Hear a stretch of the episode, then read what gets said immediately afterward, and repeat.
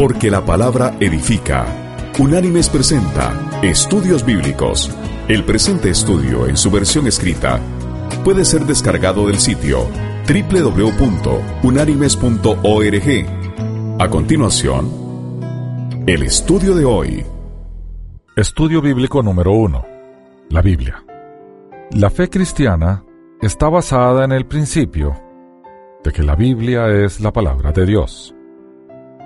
Para que nuestra fe sea firme, debemos estar seguros que la escritura que tenemos hoy dice lo mismo que los escritos originales. Esto es, que no fue cambiada con el correr del tiempo. Además, debemos estar seguros, más allá de toda duda, de que la Biblia es inspirada por Dios y escrita por los autores originales. El presente estudio pretende llegar a esas conclusiones. Veamos entonces, ¿qué quiere decir Biblia? La palabra Biblia viene del griego biblión, que quiere decir libritos. En realidad la Biblia es una colección de libros escritos por varios autores en un término de 1500 años aproximadamente. Se le llama palabra de Dios pues es la revelación de Dios a través de la cual Él habla a su pueblo. ¿Y cómo se divide la Biblia? Bueno, la Biblia se divide en dos grandes secciones. El Antiguo Testamento, que trata de la historia del pueblo de Israel y su relación con Dios, Jehová o Yahvé, y consta de 39 libros.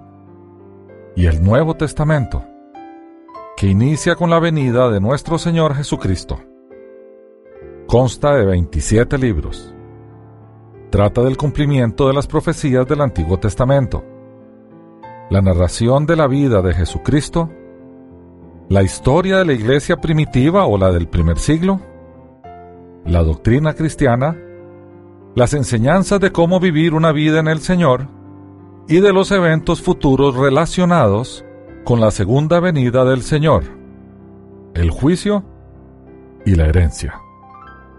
Ambos testamentos se complementan al representar el Antiguo Testamento, el primer pacto con la promesa de redención, y el Nuevo Testamento, el nuevo pacto, donde esa promesa es cumplida por el sacrificio de Jesucristo. La palabra testamento quiere decir pacto. ¿Y en qué idioma está originalmente escrita la Biblia? Bueno, el Antiguo Testamento está escrito principalmente en hebreo, a excepción de algunos pasajes escritos en arameo, lengua derivada del hebreo, que posteriormente se convirtió en el lenguaje principal de Palestina. Dicho sea de paso, Jesús hablaba en arameo. El Nuevo Testamento está escrito en griego, utilizando un dialecto llamado koiné, que podríamos llamar el griego popular. Después de que el Imperio Romano acepta el cristianismo como religión oficial, la Biblia se escribe en latín, y entre el siglo III y antes del siglo XVI se circunscribe su estudio al clero y a eruditos en la materia.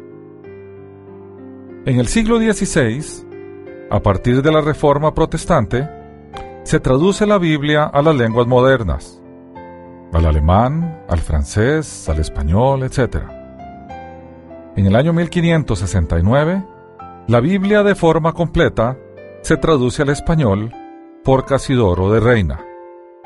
En la traducción de Casidoro de Reina, él toma una versión preliminar del hebreo al latín, escrita por Santes Panini.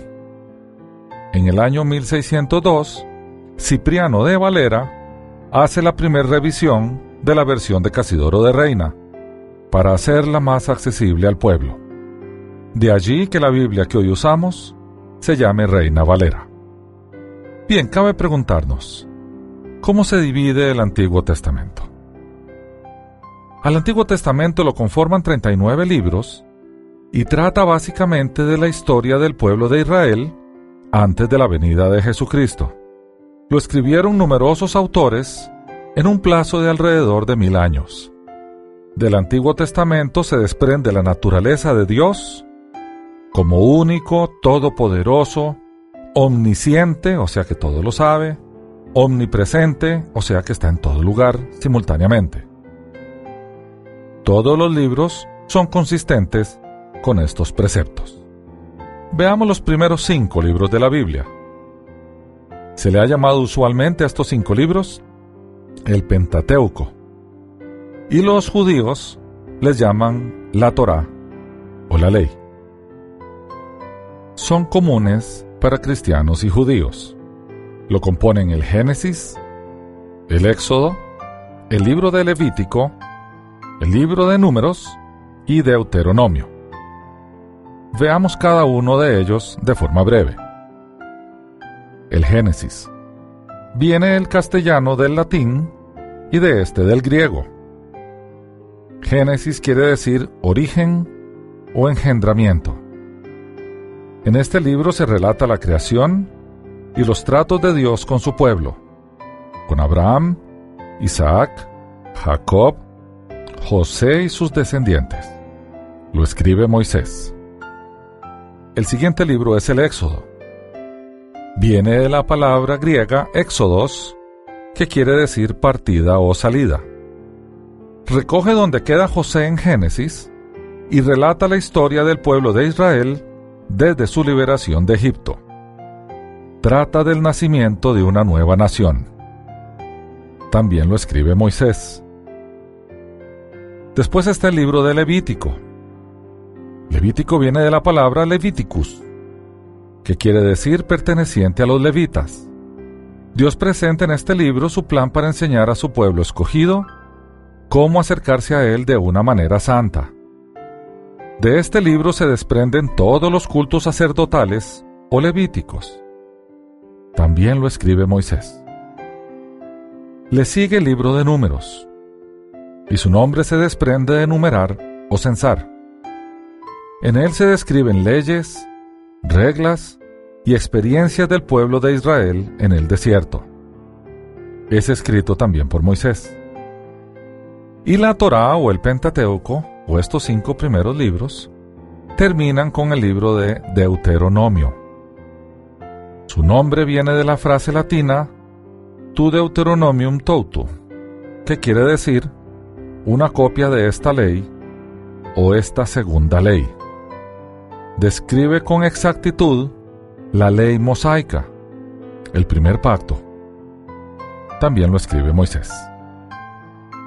Después de estos cinco libros le siguen los libros históricos.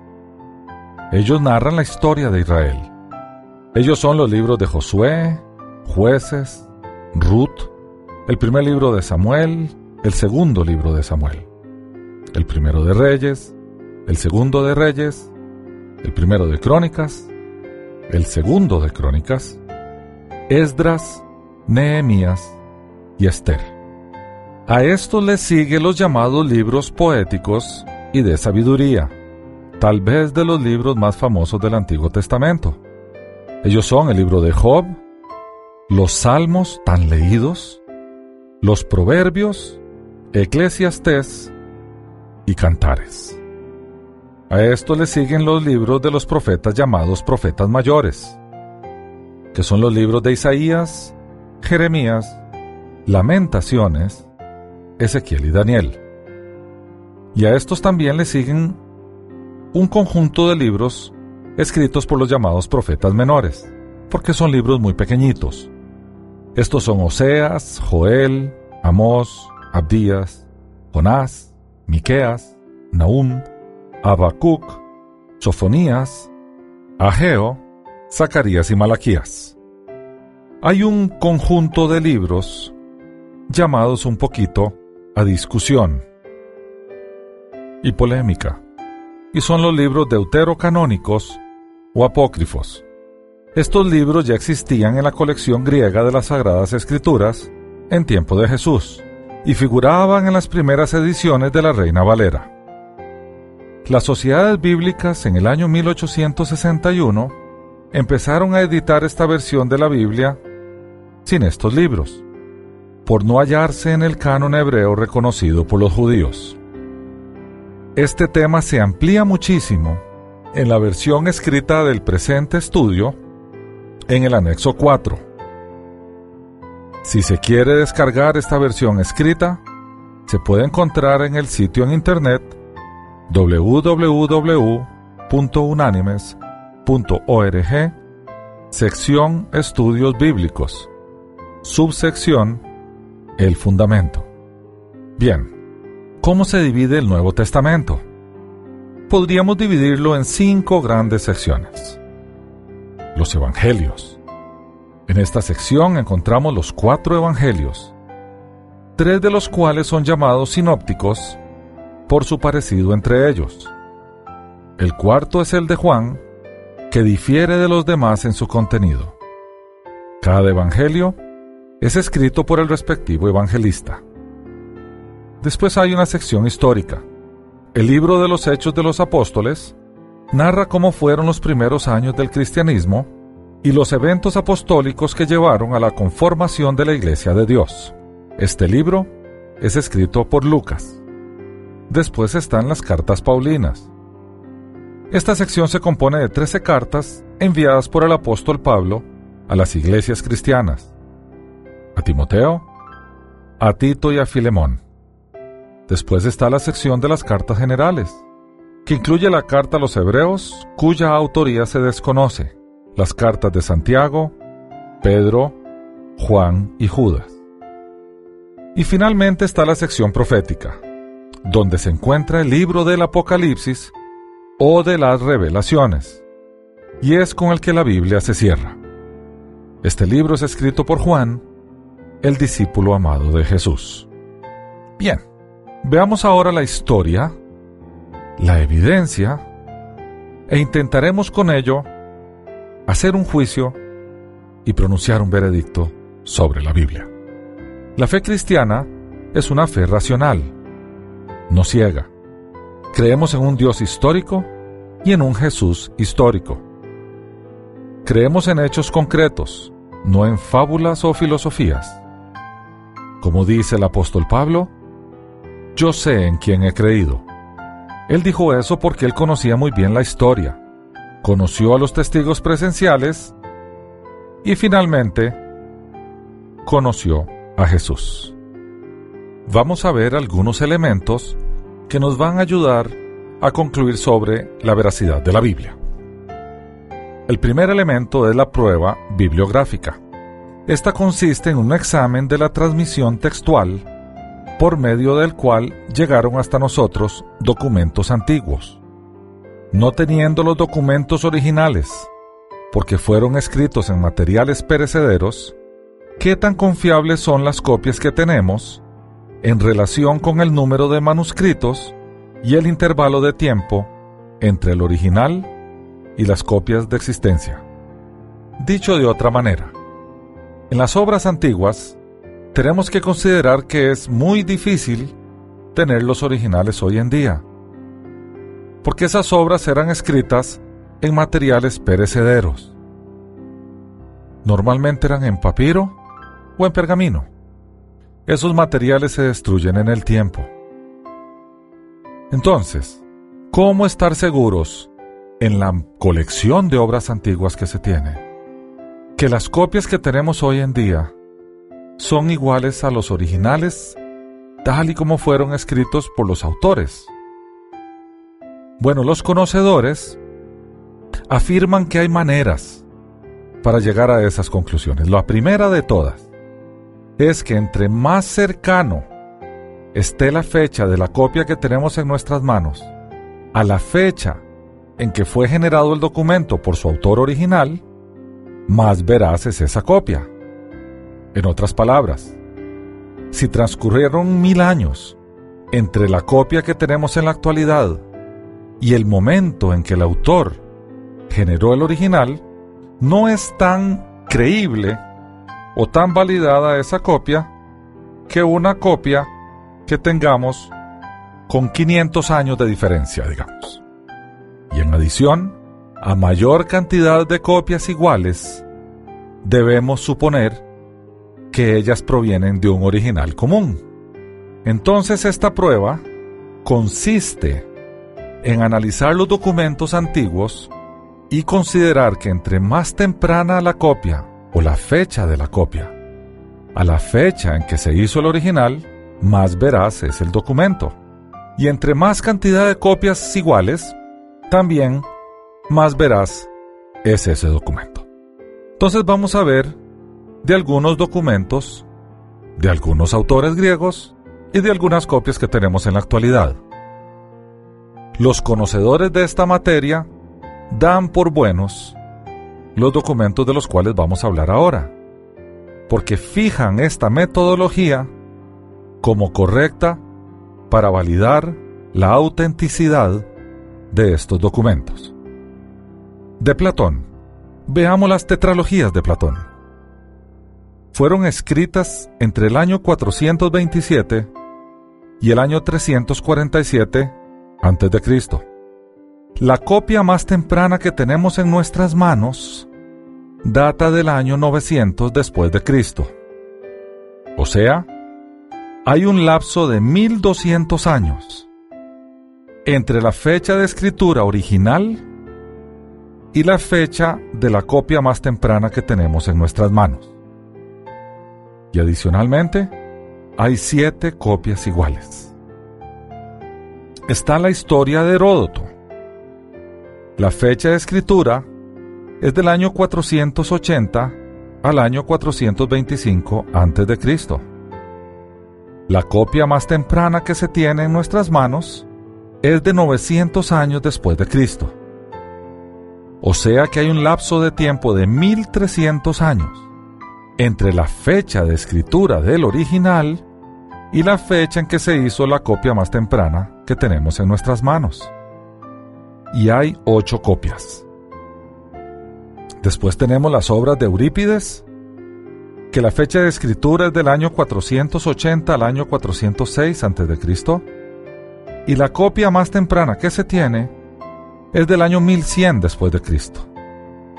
Tenemos un lapso de tiempo desde la fecha en que el autor original escribió su obra hasta la fecha en que se hizo la copia más temprana de 1500 años.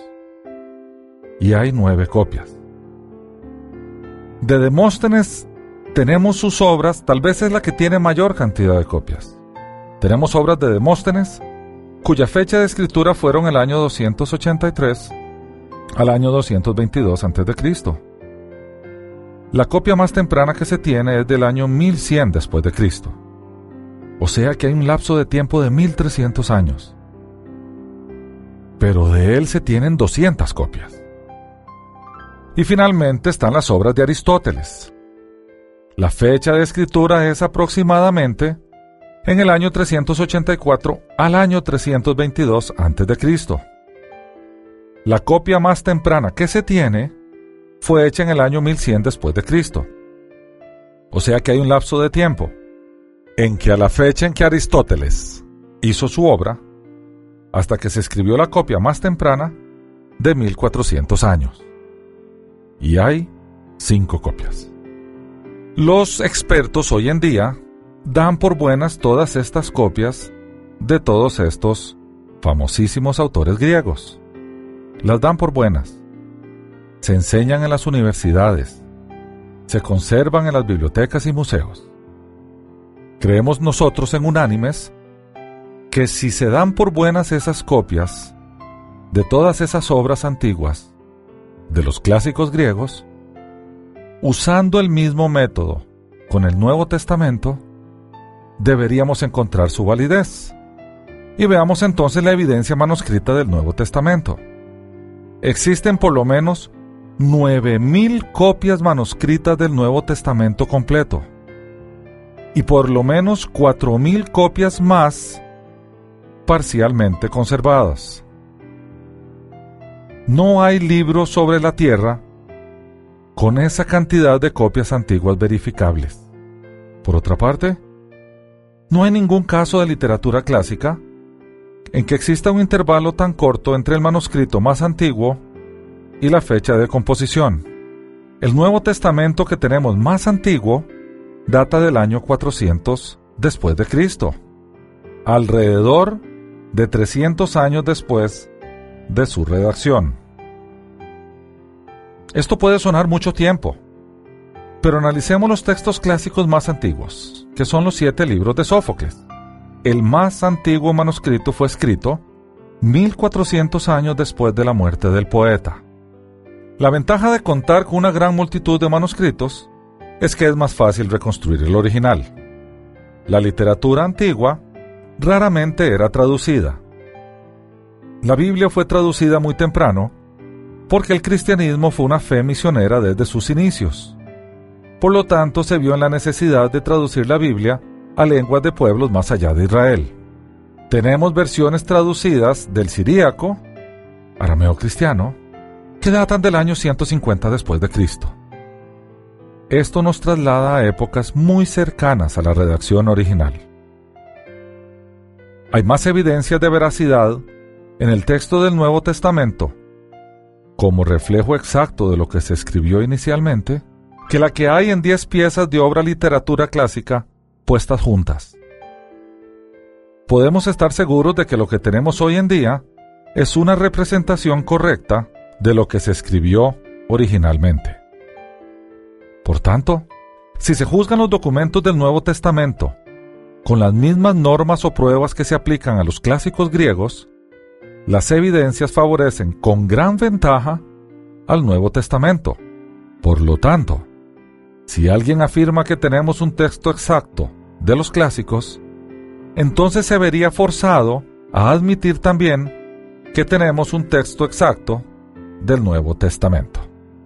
El Nuevo Testamento no solo tiene un texto con pruebas de veracidad superiores a la de los clásicos, sino que también está en mejor forma textual que las 37 obras de William Shakespeare escritas en el siglo XVII, después de la invención de la imprenta.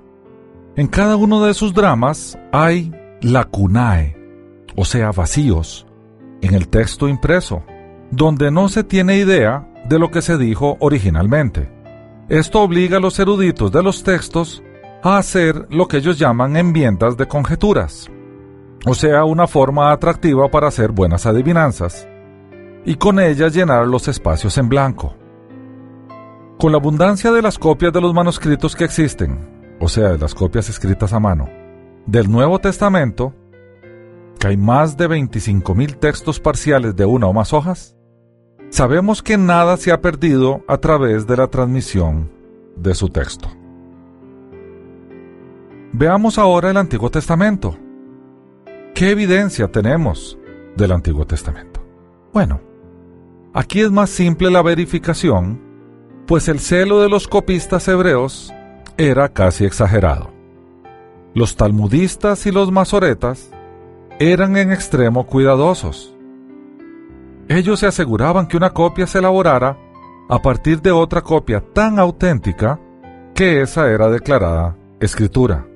Recordemos que el Antiguo Testamento se escribió en papiro y en pergamino, materiales perecederos. Por lo tanto, las copias eran una necesidad imperiosa para la preservación de la escritura. Tanto los talmudistas como los masoretas tenían esa responsabilidad de copiar. Ellos consideraban la escritura como palabra de Dios. Por lo tanto, inventaron reglas para garantizarse que no alterarían la palabra de Dios. En los materiales perecederos podría haber una arruga que cambiaría un acento, un hoyo que cambiaría el significado de una palabra o algo sucio. Y cambiar el significado de una palabra era para ellos alterar la palabra de Dios. Por lo tanto, tenían reglas muy exigentes. Veamos algunas de ellas. Ninguna palabra o letra debía escribirse de memoria. Recordemos que su carrera de vida era escribir copias de la escritura. Por tanto, probablemente muchos de ellos se las sabían de memoria. Bueno, no podían escribir de memoria. Había alguien vigilando, asegurándose de que ellos estaban viendo el original y escribiendo tal y como lo iban viendo, que no lo hacían de memoria. También entre cada consonante debe intervenir el espacio de un pelo o de un hilo. Entre cada sección, el espacio de nueve consonantes. entre cada libro tres líneas. Al final ellos sumaban letras y palabras y elaboraban complejas operaciones matemáticas de verificación de resultados entre las copias. No tenemos manuscritos muy antiguos, porque cada vez que se efectuaba celosamente una copia, el original en deterioro se desechaba, pues una marca, arruga o grieta podría cambiar el significado de una palabra. Y ellos no podían darse el lujo de desechar mal desechado alguna de estas copias porque alguien podría tomarla y asumiría que es palabra de Dios, y esa podría haber estado alterada. Por lo tanto, los originales, los antiguos originales, eran destruidos. Algunos dicen que eran sepultados, otros dicen que eran quemados. La verdad de las cosas es que eran destruidos. Tenemos recientemente, y decimos recientemente porque fue en el siglo pasado, un caso muy particular de verificación del Antiguo Testamento, y son los famosísimos rollos del Mar Muerto. En el año 1947, en una cueva se hallaron los famosos rollos del Mar Muerto, textos del Antiguo Testamento. Entre ellos estaba el libro del profeta Isaías completo, estos rollos datan del año 125 a.C. Y ese libro se comparó con la copia más antigua que tenemos hoy en día, que es mil años después de Cristo. Y eran exactos. Eso nos demuestra que el celo de los copistas ha preservado la escritura hasta el día de hoy. Bien, veamos algunas características interesantes de la Biblia que la convierten como un libro único no demuestran que es un libro inspirado por Dios, pero sí que es único en su género. Más adelante demostraremos la inspiración. Veamos algunas características de las escrituras. La Biblia fue escrita en un periodo de 1500 años, a lo largo de 60 generaciones, por más de 40 autores, entre los cuales había reyes, campesinos, filósofos, pescadores, poetas, estadistas, pastores, médicos, rabinos, cobradores de impuestos, etc. Está escrita en diversos lugares como prisiones, palacios, desiertos, islas, durante viajes. Está escrita en tiempos de guerra y en tiempos de paz. Está escrita en tres continentes, Asia, África y Europa. Está escrita originalmente en tres idiomas, hebreo, arameo y griego. Y está escrita en varios estilos literarios, historia, leyes, poesía, biografía, correspondencia, memorias y diarios personales. Con toda esta variedad, tiene una característica fundamental.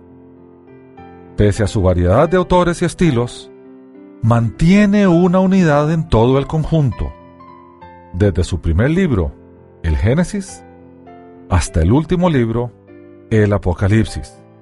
Esa unidad nos dice que hay un denominador común en todos los libros, a lo largo de 1500 años.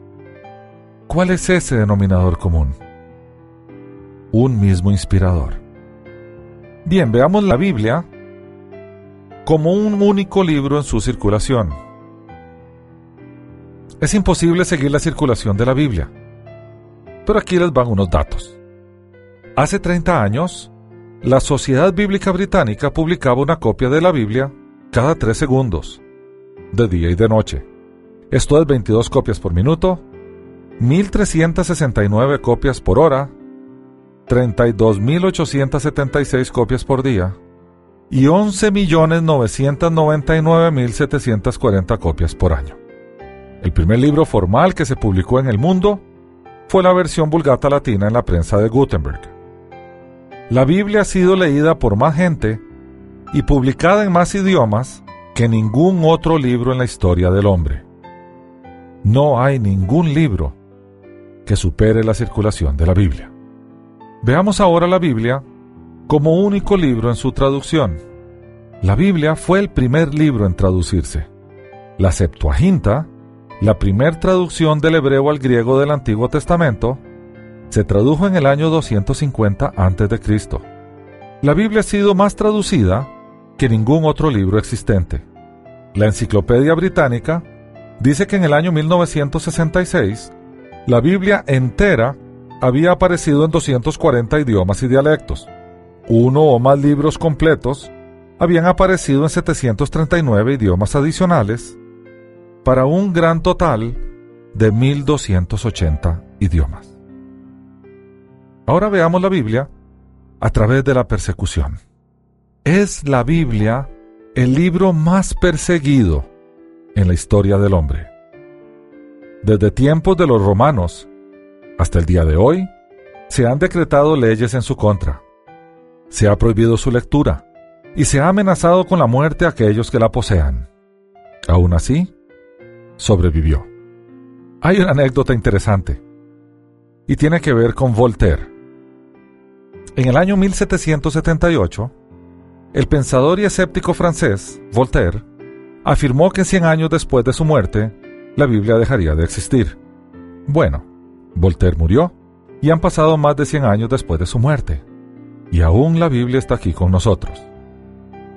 Lo que es más, 50 años después de la muerte de Voltaire, la Sociedad Bíblica de Génova usó la misma prensa en su casa para producir montones de Biblias. ¡Qué ironía! Bueno, en el año 303 después de Cristo, el emperador Diocleciano ordenó destruir a los cristianos y a su libro sagrado. No solamente no lo logró, sino que su inmediato seguidor, Constantino, solo 25 años más tarde, ordenó que se prepararan 50 Biblias a expensas del gobierno romano. Bien, la Biblia como fuente de datos curiosos. Fue el primer libro religioso que fue llevado al espacio exterior. Es el más caro. La Biblia Vulgata Latina impresa de Gutenberg se vende en más de 100 mil dólares y una versión de las más antiguas se vende por 510 mil dólares. El telegrama más largo de la historia del mundo fue la versión revisada del Nuevo Testamento enviada desde Nueva York a Chicago. Bien, ahora debemos preguntarnos, ¿es relevante la Biblia hoy en día?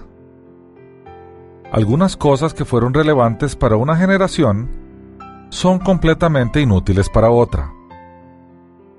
¿Qué tan difícil entonces sería escribir un libro aplicable no tan solo a todas las culturas y nacionalidades, sino también a todas las generaciones. La Biblia, aunque fue escrita hace siglos, es pertinente en nuestros días. La Biblia repetidamente habla en términos que involucran a todas las generaciones. Así lo afirmó Jesús mismo en el Evangelio de Mateo, en el capítulo 24, en el versículo 35, donde él dijo, El cielo y la tierra pasarán, pero mis palabras no pasarán. La única razón por la cual la Biblia puede ser relevante hoy en día, al igual que en todos los tiempos, es porque es verdadera. Clama de dentro de sí el venir del Dios omnisciente, omnipotente, personal y único.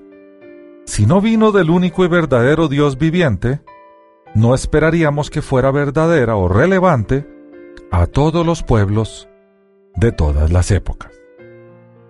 Entonces, ¿da evidencia la Biblia de provenir de Dios? Para que un libro sea considerado como venido del Dios Todopoderoso, debe llenar ciertos requisitos. Primero, nos debe transmitir con precisión desde el tiempo en que fue originalmente escrito para que tengamos una representación exacta de lo que Dios hizo y dijo. También debe ser correcto al tratar de personajes y acontecimientos históricos. Un libro que confunda nombres, fechas y sucesos no tiene derecho de afirmar que viene del Dios infalible. Aún más, toda revelación de Dios debe estar desprovista de absurdos científicos que delatarían una paternidad literaria meramente unánimes. También, la Biblia debe estar acorde con los atributos divinos.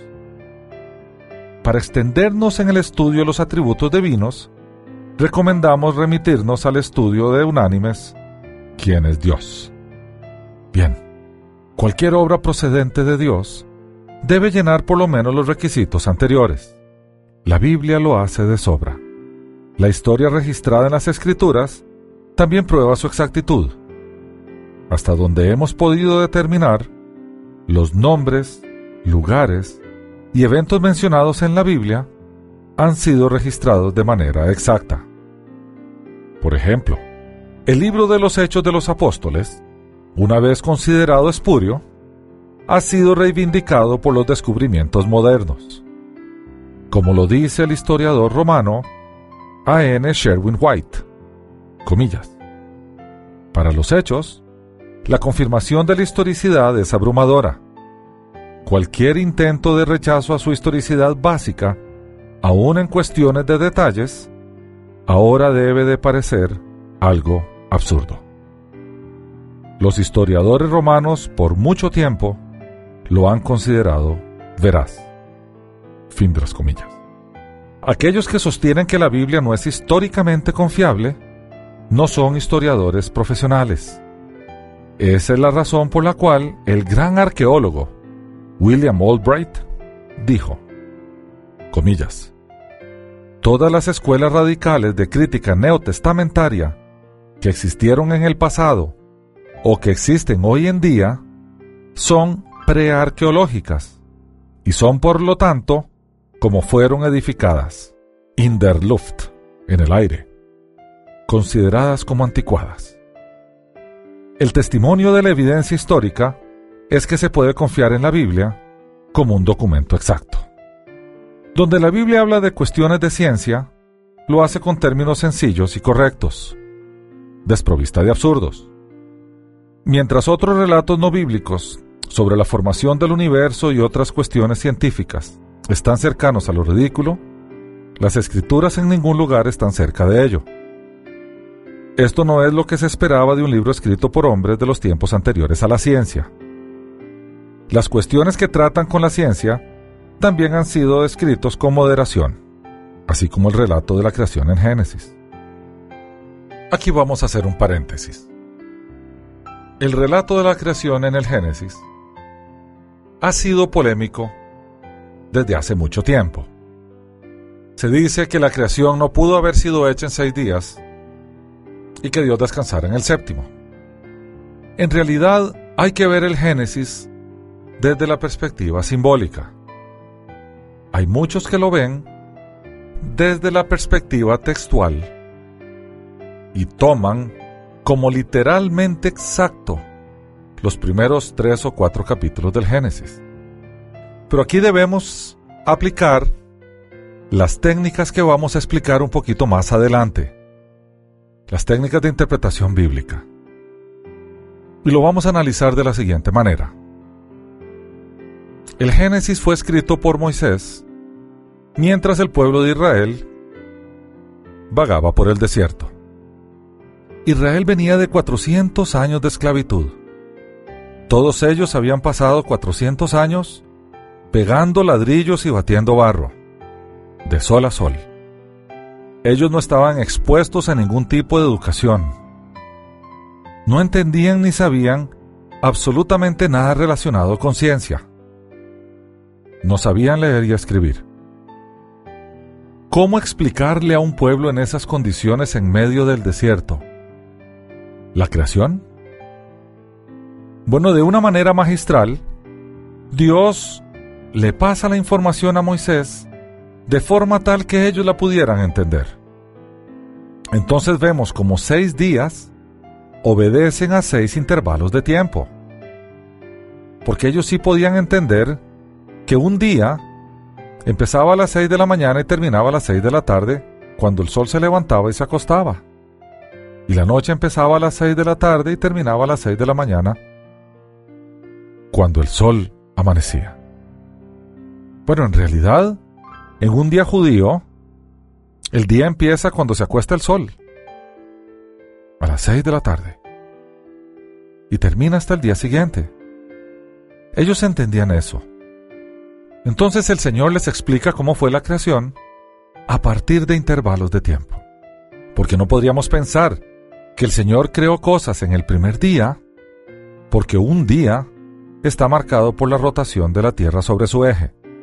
Tendría que haber sol y tendría que haber luna, tendría que haber noche. Y el primer día se hicieron las cosas. Por lo tanto, esto no es un absurdo. Esta es una forma de ilustrarle a aquel pueblo que venía de 400 años de ignorancia, en palabras sencillas y simples, con ilustraciones que ellos podían comprender, cómo fueron los intervalos de tiempo en que fueron creadas todas las cosas. Bueno, vamos a continuar. También en términos de precisiones científicas, podemos ver el diluvio de los tiempos de Noé, que se presenta con palabras sencillas, pero con términos precisos, los cuales tienen sentido científico.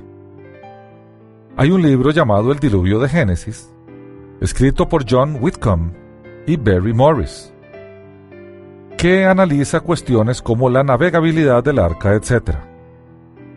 Hoy en día también en Turquía se tienen evidencias satelitales del lugar donde ancló el arca. Hay un espacio que fue detectado por los satélites que tiene, curiosamente, las mismas dimensiones del arca de Noé.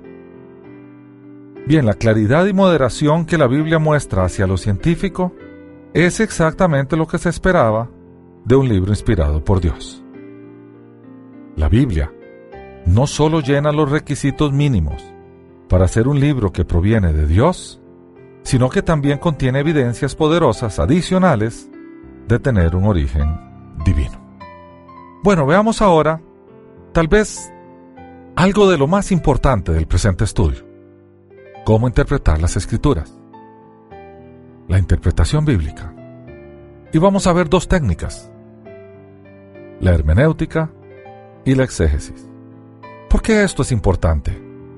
Porque nosotros no podemos acercarnos a las escrituras a interpretarlas como se nos dé la gana, a decir que cada persona que lee la Biblia puede interpretarla como quiera. Porque interpretar las escrituras tiene que ver con escuchar la voz de Dios. Y Dios habló, y dejó un testimonio escrito de lo que habló. Y habló lo que habló, dijo lo que dijo. No podemos decir nosotros lo que Dios no dijo. O no podemos silenciar a Dios leyendo lo que dijo e interpretándolo de otra forma.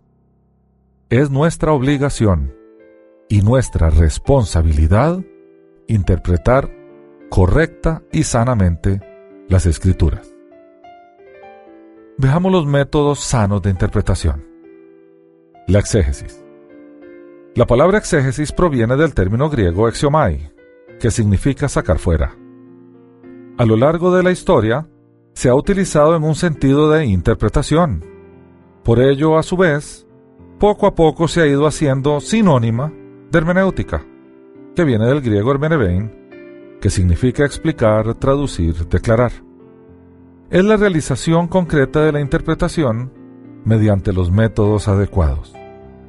Algunos estudiosos modernos han circunscrito la exégesis al análisis del mensaje dado en la época en que fue dado por tanto, se enfocan en los antecedentes históricos.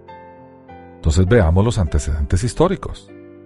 El conocimiento de estos antecedentes o de los antecedentes de un hecho, llamémoslo contexto histórico, o de un texto, es esencial para la comprensión de su significado original y para la aplicación de esa verdad a la vida actual, de tal forma que la interpretación bíblica debe involucrar al menos las siguientes preguntas.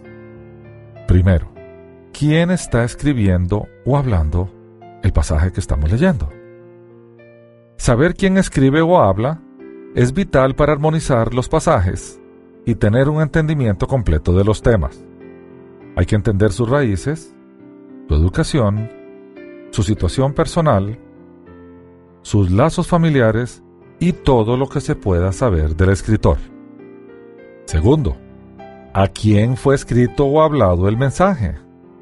Es vital conocer las características y las necesidades de los receptores primarios del mensaje. Conocer las circunstancias en que se encontraban los receptores del mensaje, su cultura y sus costumbres. También hay que preguntarse cuándo fue escrito o hablado. Conocer la época de la escritura y las condiciones económicas, políticas, sociales y espirituales de ese tiempo es un factor de gran pertinencia en la comprensión del mensaje escritural. Análisis del momento histórico. También es preciso tomar en consideración el objeto o designio del libro o pasaje en que ocurren las palabras o expresiones llamadas oscuras o de difícil interpretación. Así, por ejemplo, algunas epístolas de Pablo fueron escritas con ocasión de los errores que con gran daño procuraban implantar los judaizantes o falsos maestros.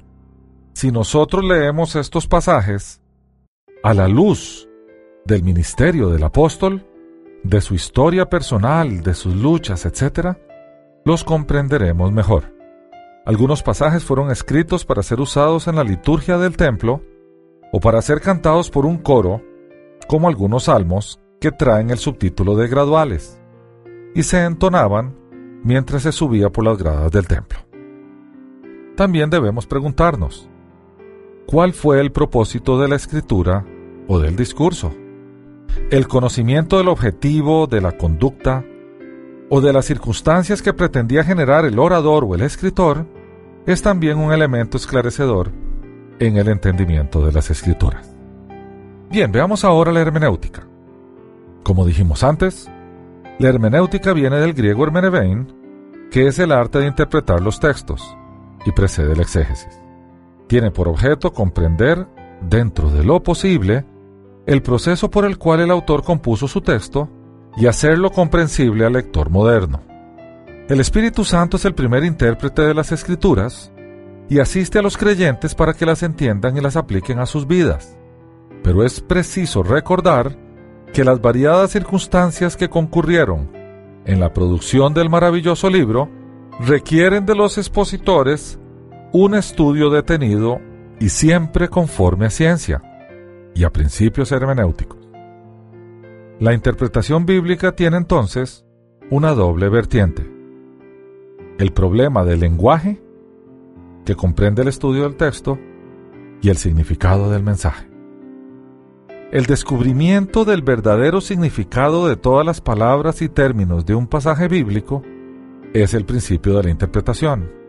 Se requiere una interpretación del lenguaje y ello encierra diferentes disciplinas, como la crítica textual, que está al alcance solamente de los especialistas y traductores, pues libros tan antiguos, raros y difíciles, no es extraño que se hayan copiado muchísimas veces y en ocasiones con variantes de un pasaje determinado que necesariamente debe ser esclarecido, siguiendo reglas precisas que se aplican a los manuscritos más fieles. El texto de la Biblia ha sido fijado con gran exactitud en nuestros días gracias al paciente análisis de famosos estudiosos. Son muchas las ciencias auxiliares en la interpretación, así la geografía bíblica, la historia, la literatura, la psicología, etc. Como los creyentes bien sabemos, la Biblia, cuando se la lee como libro de salvación, es sencilla y comunica su mensaje que hace al creyente sabio para la salvación por la fe que es en Cristo Jesús. Como Pablo le dijo a su discípulo Timoteo, en la segunda carta que le escribió en el capítulo 13, en los versículos del 14 al 17. Cuando se lee con fe, la escritura habla con sencillez y claridad. En todas partes se encuentran mensajes de perdón de pecados, de deberes cristianos, de sabiduría práctica, de inspiración para solucionar problemas de todos los días. Los estudiosos modernos han enfocado la hermenéutica en la interpretación correcta del mensaje y su aplicación y pertinencia para nosotros. Veamos entonces el análisis textual. El contexto. Una vez identificado el texto, hay que analizar el contexto, esto es, los versículos anteriores y posteriores que le sean pertinentes, porque la Biblia es su propio intérprete. La Biblia es explicada por la Biblia misma. Así, un pasaje oscuro o de interpretación difícil, se entiende por otros más claros y luminosos. Es preciso tomar las palabras en el sentido que indica el conjunto de la frase, porque una palabra puede tener distintos significados según el contexto y según la materia de que trate el autor. Aquí se ha de tener en cuenta el mensaje que el autor trata de comunicar y situar las palabras en el discurso. Aquí topamos a veces con interrupciones bruscas del relato, con divisiones que oscurecen el texto, porque como se sabe, la división en capítulos y versículos data solamente de hace unos pocos siglos, y fue hecha para facilitar el estudio, pero no fue conocida por los autores sagrados. También debemos ver lo obvio. Es preciso tomar las palabras en su sentido usual y ordinario en cuanto sea posible. Esta regla sencilla es de suma importancia, pues olvidándola se cae en el peligro de dar a la escritura un sentido arbitrario y caprichoso.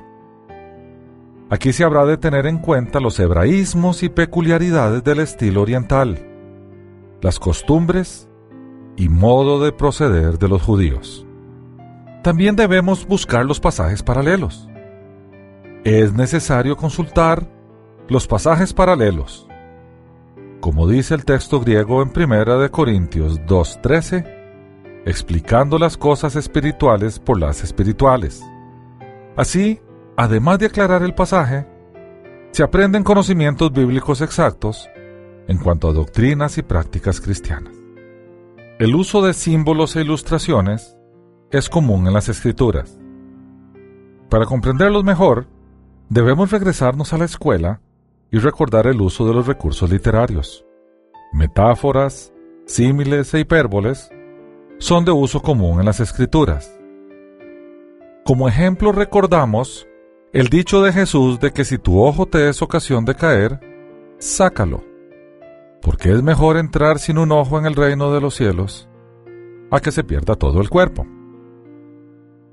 Este tipo de textos tenemos que leerlos con muchísimo cuidado. Obviamente aquí Jesús estaba usando una hipérbole. O sea, era una exageración adrede. Quería hacer un énfasis. Si nosotros lo leyéramos haciendo una especie de interpretación de esa hipérbole, podríamos decir, si tú ves lo que no deberías estar viendo, deberías comportarte como si no tuvieras el ojo y no ver lo que te es ocasión de caer. Bien, los diccionarios, las gramáticas, los libros de historia son preciosos para entender lo que dice un autor y lo que quiere decir en lo que dice. Diccionarios bíblicos, comentarios y concordancias son algunas de estas ayudas externas. Hoy en día, contamos con la Internet. Allí hay miles sino millones de recursos a través de los cuales podemos hacer investigaciones bíblicas. Y debemos aplicar el dicho bíblico. Escudriñarlo todo. Retener lo bueno. Pero la clave para leer la Biblia cristianamente es la fe en Cristo Jesús. En la versión escrita del presente estudio se encuentran cuatro anexos que amplían los conceptos analizados aquí. Ellos son Primero, los tres diferentes tipos de traducción. No todas las traducciones son iguales. En este anexo analizamos las técnicas de traducción. Segundo, las versiones de la Biblia en español. Allí en ese anexo analizamos la historia de las versiones que nos han llegado del pasado. En el tercer anexo vemos el canon bíblico. Allí vemos con detalle cómo fueron incorporados los libros a la Biblia. Y en el cuarto anexo, vemos los libros deuterocanónicos. Allí analizamos los libros que se disputan las religiones como canónicos, pero que no lo son. Bien, en conclusión, damos por un hecho que las escrituras son veraces. Los libros de la Biblia que tenemos hoy dicen lo que dijeron los autores originales. Adicionalmente, Dios inspiró a esos autores a escribir lo que escribieron. Por lo tanto, la Biblia tiene origen divino. Tal y como dijo Dios a través del profeta Isaías, en el capítulo 40 de su libro, en el versículo 8. Sécase la hierba, marchítase la flor, mas la palabra de Dios nuestro permanece para siempre. Hasta aquí el estudio de hoy. Las citas mencionadas de las Escrituras son de la Biblia Reina Valera, revisión 1995. Unánimes presentó Estudios Bíblicos, porque lámpara a mis pies es tu palabra y lumbrera en mi camino. Que Dios te bendiga.